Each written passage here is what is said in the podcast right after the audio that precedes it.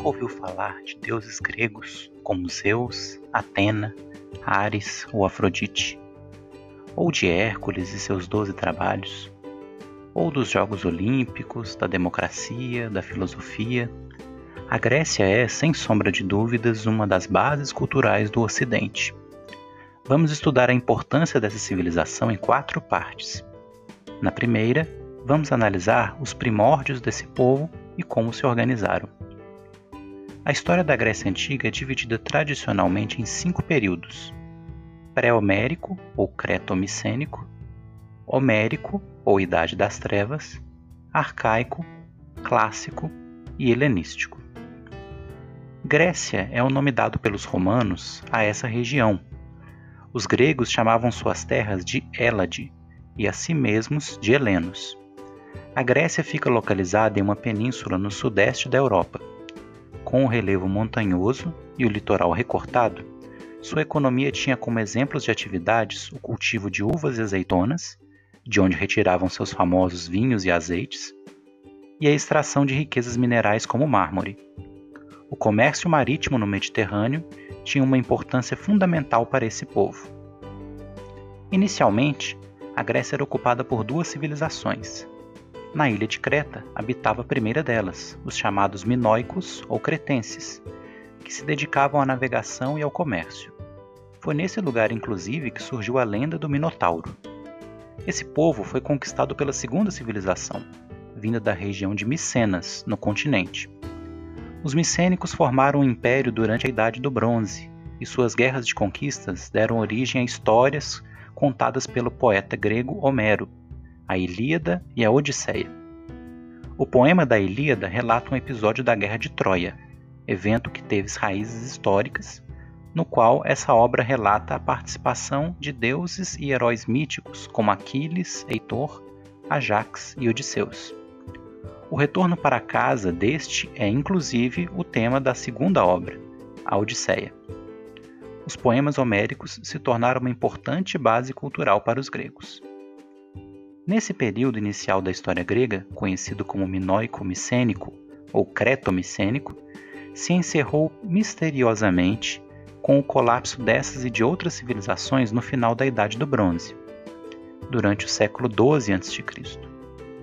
Isso iniciou o segundo período da história grega, genericamente chamado de Idade das Trevas, pois há poucas fontes disponíveis sobre esse período. Essa Idade das Trevas, também chamada de período homérico, foi marcada por diversas migrações, pacíficas ou conflituosas, de povos que ocuparam os territórios anteriormente controlados por minoicos e micênicos. Aqueus, Eólios, Jônios, Dórios foram alguns dos povos que deram origem aos gregos antigos. Por exemplo, Atenas teve origem jônica e Esparta origem dórica. Nesse período de reorganização, formaram-se comunidades denominadas genos, compostas por famílias unidas por um parentesco comum e que dividiam o controle e o trabalho sobre as terras. Com o tempo, essas comunidades se associaram formando fratrias, que por sua vez deram origem às tribos.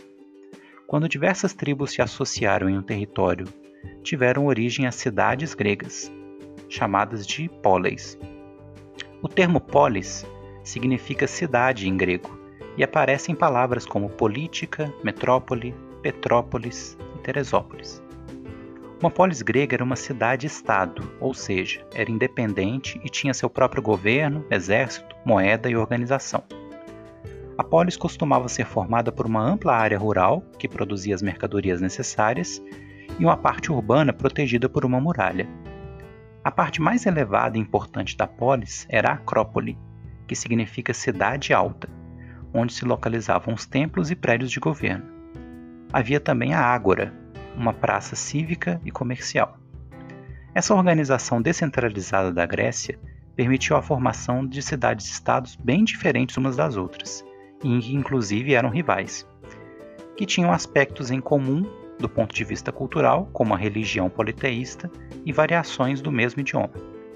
Como veremos, as cidades de Atenas e Esparta logo se destacariam nesse conjunto, firmando-se nos períodos arcaico e clássico como as grandes potências da Grécia.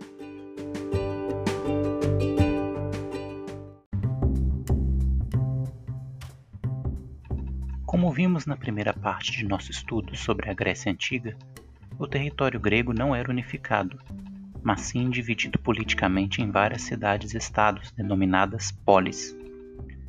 Entre as dezenas de cidades gregas destacavam-se duas, Atenas e Esparta. Atenas, que inclusive é a capital da Grécia moderna, surgiu em uma região conhecida como Ática e foi fundada pelos Jônios, sendo batizada em homenagem à sua deusa patrona. A principal fonte de riqueza dos atenienses era o comércio, beneficiado por sua poderosa frota. A sociedade ateniense era dividida em três grupos principais: os eupátridas, que eram inicialmente a aristocracia, mas que depois passou a abranger também indivíduos mais pobres nascidos em Atenas e considerados cidadãos. Os metecos, que eram pequenos comerciantes estrangeiros sem direitos políticos, e os escravizados, que eram prisioneiros de guerra ou condenados por crimes ou dívidas. Atenas conheceu as formas de governo tradicionais da antiguidade. A cidade foi uma monarquia até o rei ter seu poder político esvaziado pelos nobres. Estes formaram a segunda forma, a oligarquia, palavra que significa poder de poucos e que designa um governo controlado por uma elite. Alguns indivíduos, se apoiando no povo, questionaram os aristocratas e tomaram o governo para si, formando a terceira forma, a tirania, governo em que uma pessoa concentra todo o poder, mesmo que não seja um rei.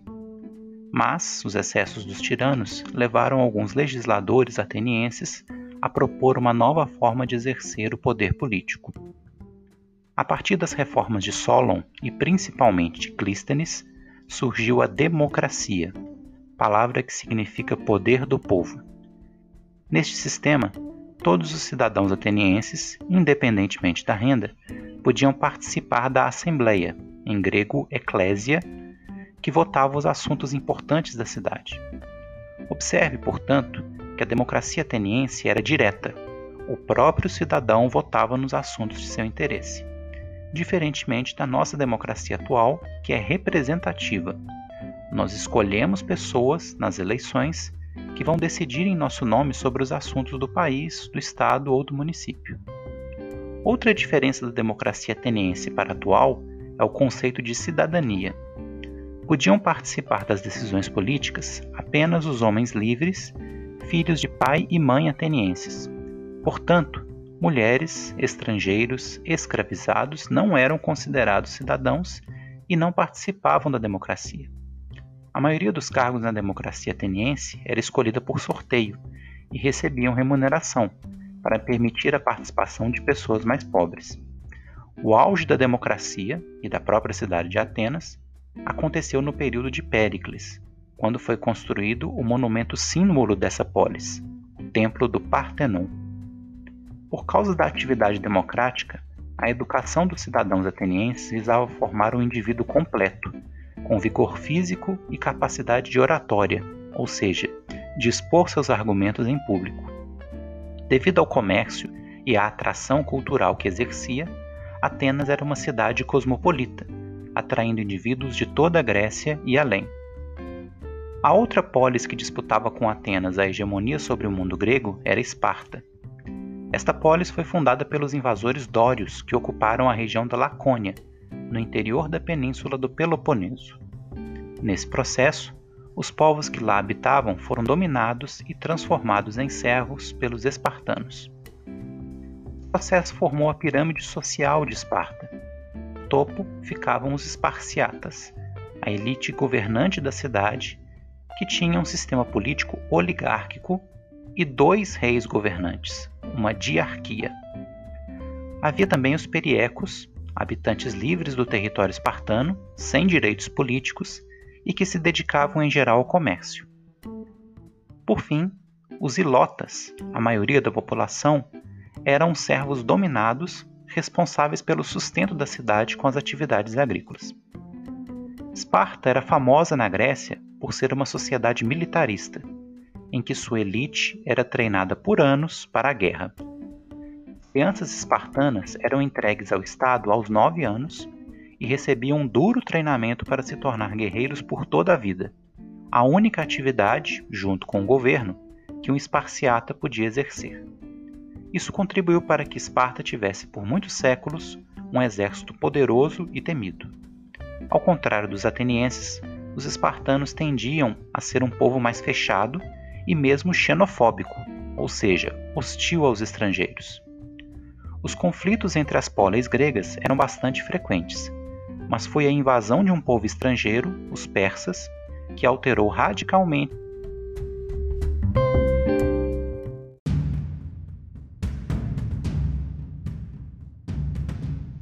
Como vimos nas partes 1 e 2 de nosso estudo sobre a Grécia Antiga, a polis, ou cidade-estado, era a principal unidade política na qual se organizava essa região. Com o tempo, muitas cidades começaram a enfrentar um crescimento populacional sem que houvesse terras e suprimentos para todos. Para resolver isso, as próprias cidades-estado passaram a enviar esse excedente populacional para ocupar novas terras em regiões do litoral do mar Mediterrâneo. Assim, surgiram as colônias gregas, em geral independentes de suas metrópoles, mas com quem mantinham laços culturais e comerciais. Algumas, chamadas empórios, inclusive forneciam matérias-primas e mercadorias às metrópoles.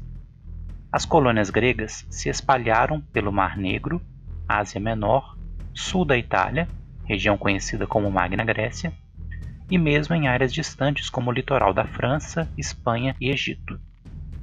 Outro tema importante da história grega clássica é a guerra. Os gregos revolucionaram a tática militar ao criar uma formação de batalha conhecida como falange, na qual a força do exército residia no conjunto e não nos indivíduos. Cada soldado, chamado hoplita, era um cidadão da polis responsável por custear o próprio equipamento. Este incluía uma armadura de bronze, capacete, uma espada curta e, principalmente, uma lança de dois metros e meio com ponta de ferro e um grande escudo redondo chamado oplon, que deu origem ao seu nome. Os soldados alinhavam-se em uma formação fechada, protegendo a si e ao companheiro da esquerda com seu escudo formando assim uma parede de escudos e lanças quase impenetrável, embora lenta e vulnerável nos flancos. As cidades gregas frequentemente lutavam entre si, mas o primeiro grande confronto deste povo ocorreu no século V a.C.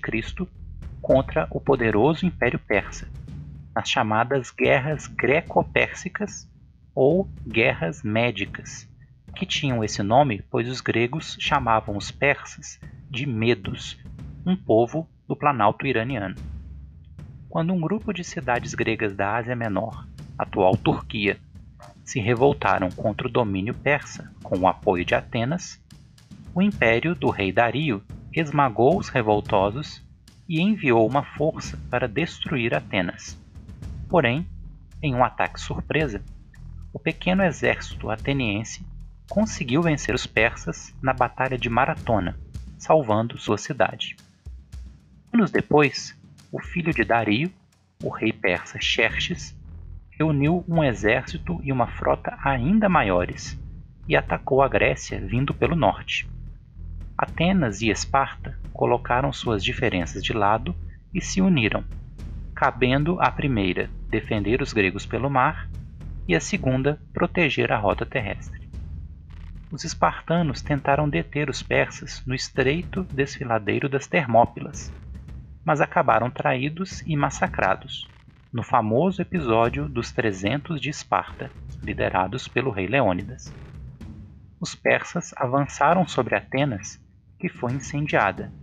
Porém, sua população se protegera na ilha de Salamina, juntamente com sua frota. Nessa área estreita, a marinha ateniense liderada por Temístocles, conseguiu atrair os navios persas a uma armadilha e os destruíram. Sem sua frota, o exército persa ficou enfraquecido e acabou derrotado pelas forças gregas combinadas na Batalha de Plateias, o que assegurou a independência dos gregos de forma definitiva. Atenas foi a grande vitoriosa das guerras médicas e formou uma aliança com outras cidades conhecida como a Liga de Delos. para custear a construção de uma poderosa marinha. Porém, os atenienses aproveitaram-se disso para enriquecer seu império marítimo às custas de suas aliadas, gerando revoltas e levando à formação da Liga do Peloponeso, chefiada pela rival Esparta. Inevitavelmente, as disputas entre ambas levaram a um novo conflito, a Guerra do Peloponeso, também no século V a.C., que opôs Atenas, seus aliados e sua grande frota, e Esparta, seus aliados e seu forte exército. Essa guerra durou quase 30 anos, alternando vitórias de ambos os lados, até que a ocorrência de uma peste e o fracasso de uma expedição militar na Sicília levaram Atenas à derrota. Porém, a vitória de Esparta teve duração breve, pois uma terceira potência, a cidade de Tebas, derrotou os espartanos e se tornou dominante na Grécia por alguns anos.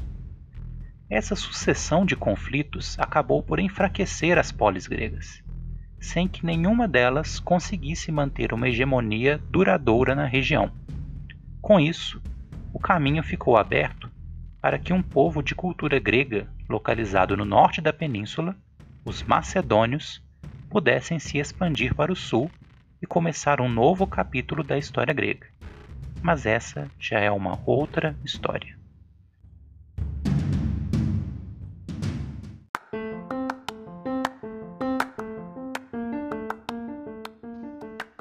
Agradar a gregos e troianos, presente de grego, calcanhar de Aquiles, caixa de Pandora, bicho de sete cabeças, pomo da discórdia, canto da sereia. Expressões como essas que usamos até hoje mostram a influência da cultura grega sobre o mundo atual. Nossa forma de pensar, de nos organizar politicamente, práticas culturais, enfim, diversos elementos de nosso cotidiano tem sua origem na pequena península e nas ilhas povoadas pelos helênicos. Os gregos foram, provavelmente, os introdutores do conceito de propriedade privada. Como outros povos da antiguidade, sua estrutura familiar era patriarcal, ou seja, girava em torno da figura do pai. A condição de vida das mulheres variava muito de acordo com a polis. Em Atenas, sua condição era bastante restritiva não tinham nenhum direito político ou de propriedade e estavam reduzidas à vida doméstica. Já em Esparta, uma sociedade guerreira, onde os homens frequentemente se ausentavam ou pereciam em guerra, elas gozavam de um status bem mais elevado, podendo herdar propriedades, receber educação física e administrar os bens da casa. No campo artístico, os gregos desenvolveram vários ramos de produção. Sua pintura principalmente a realizada em vasos de cerâmica, registrou diversos aspectos do seu cotidiano.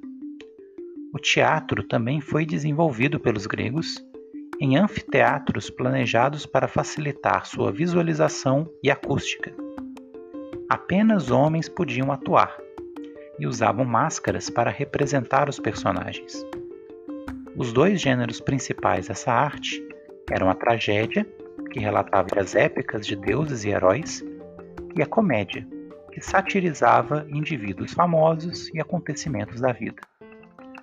As esculturas gregas eram famosas pelo nível de qualidade, tendo muitas vezes resistido ao tempo e chegado até nós. Além disso, sua arquitetura também é célebre, pelo uso de formas retas, pelas colunas e construções com tetos triangulares. Um dos elementos mais importantes para a cultura grega eram os chamados Jogos Pan-Helênicos, diversos tipos de competições que ocorriam entre atletas enviados pelas cidades-estados. Destes jogos, os mais famosos foram sem dúvida os Jogos Olímpicos, criados em 776 a.C. na cidade de Olímpia, e não no Monte Olimpo, como alguns pensam. As Olimpíadas eram um festival religioso e atlético em honra a Zeus, que tinha um templo nessa cidade. Apenas os homens podiam participar dos jogos e as cidades enviavam representantes, em geral aristocratas, para disputar provas como corridas, lutas, lançamento de disco e de dardo. Os competidores disputavam algumas das provas nus e o vencedor recebia a coroa de louros, um sinal imenso de prestígio quando este voltava à sua cidade. Os jogos foram extintos no século IV e recriados somente no século XIX, agora com nações no lugar das antigas polis e com a premiação em medalhas. A religião grega era um elemento muito importante para a sua cultura e se integrava à política, economia e vida cotidiana das pessoas, sendo um traço cultural que unia todas as cidades gregas.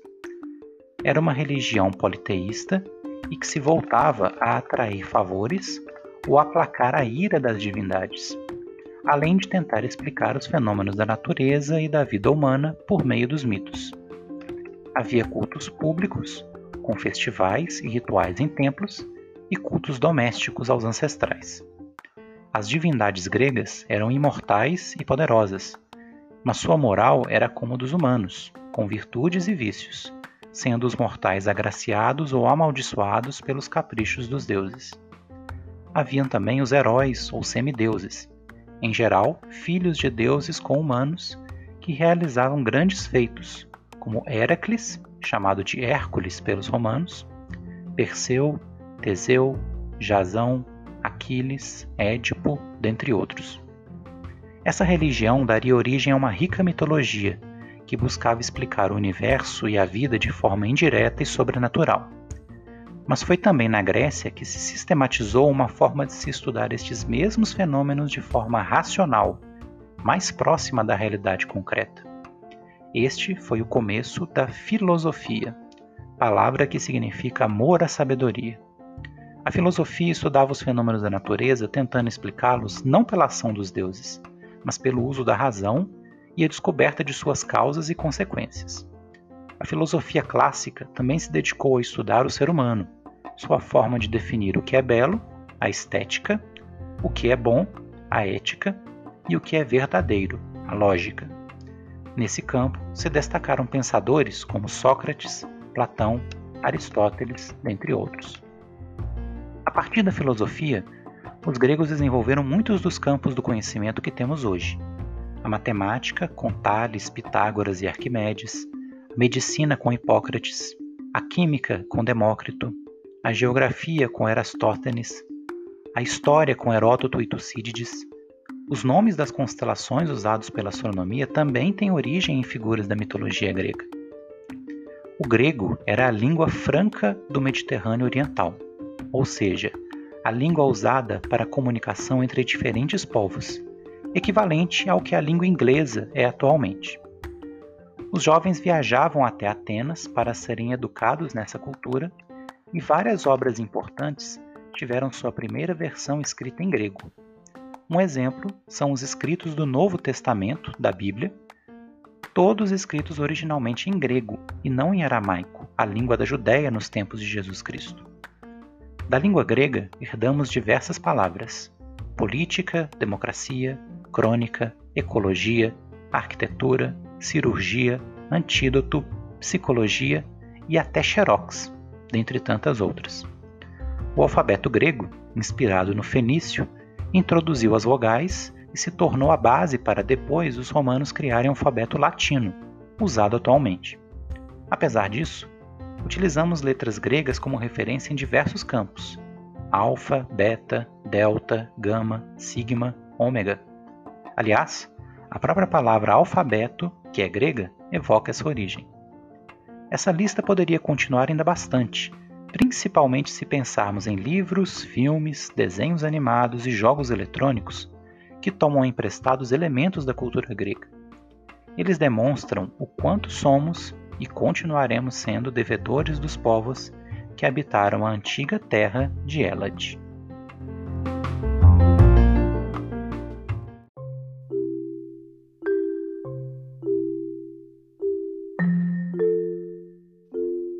palavra magno vem do latim magnus e tem o mesmo significado do termo mega, vindo do grego megas.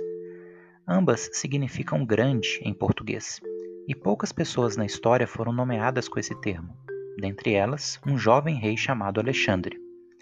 Na história dos grandes conquistadores da história, Alexandre é um dos mais famosos e sua trajetória se confunde com a história da ascensão da Macedônia. A Macedônia era um reino localizado no norte da Grécia, no litoral do Mar Egeu. Diferentemente dos vizinhos do sul, os macedônios não eram divididos em cidades-estados, mas formavam um único estado governado por uma monarquia com a capital na cidade de Pela. Os macedônios compartilhavam a mesma língua, religião e costumes com as cidades gregas do sul, mas eram tratados por elas como um povo quase bárbaro, ou seja, não sendo considerados totalmente gregos.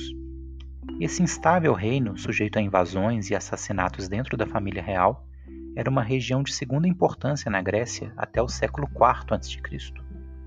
Tudo mudou quando subiu ao poder o rei Filipe II. Após passar parte da juventude como prisioneiro em Tebas, Filipe estudou as táticas de batalha dos gregos e, ao voltar para casa, reformou seu exército.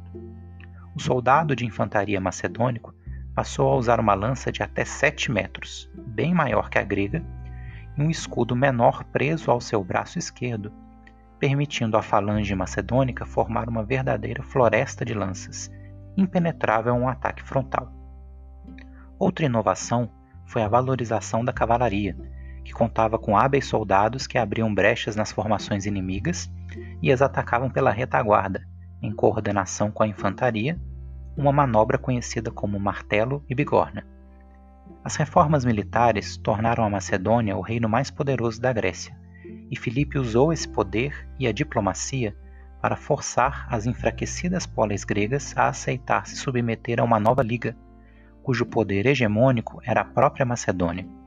Entretanto, no auge de seu poder e planejando uma invasão do Império Persa, Filipe acabou assassinado em 336 a.C., levando ao trono seu filho Alexandre, então um jovem de 20 anos de idade. Educado pelo célebre filósofo Aristóteles, Alexandre cresceu participando das campanhas militares do pai, e quando assumiu o trono, herdou o controle sobre a Grécia e o mais poderoso exército do mundo.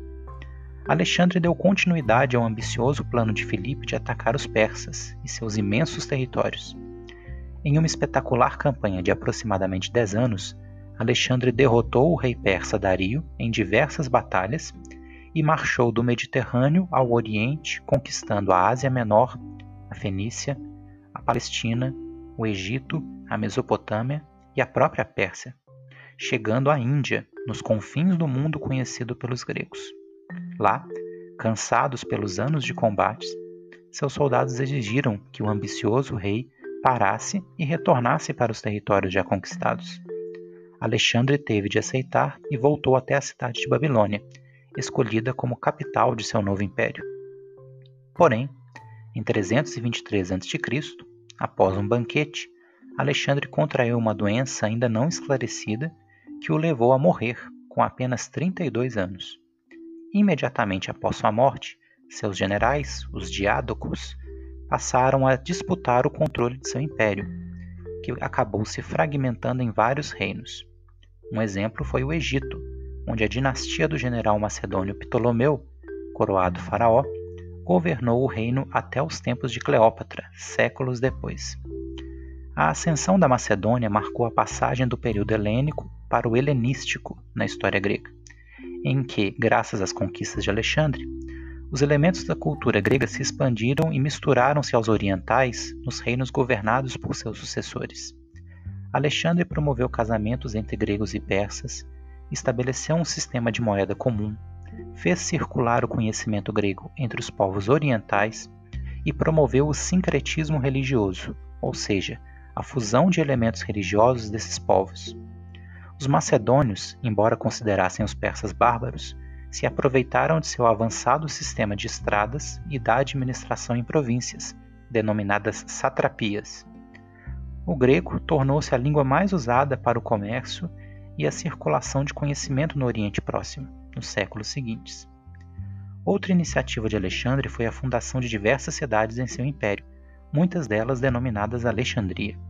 A mais famosa Alexandria se localizava no norte do Egito, às margens do Mediterrâneo, e se tornou uma das mais ricas cidades da antiguidade, famosa por sua imensa biblioteca, escolas filosóficas e por ser um centro onde diversas culturas se encontravam.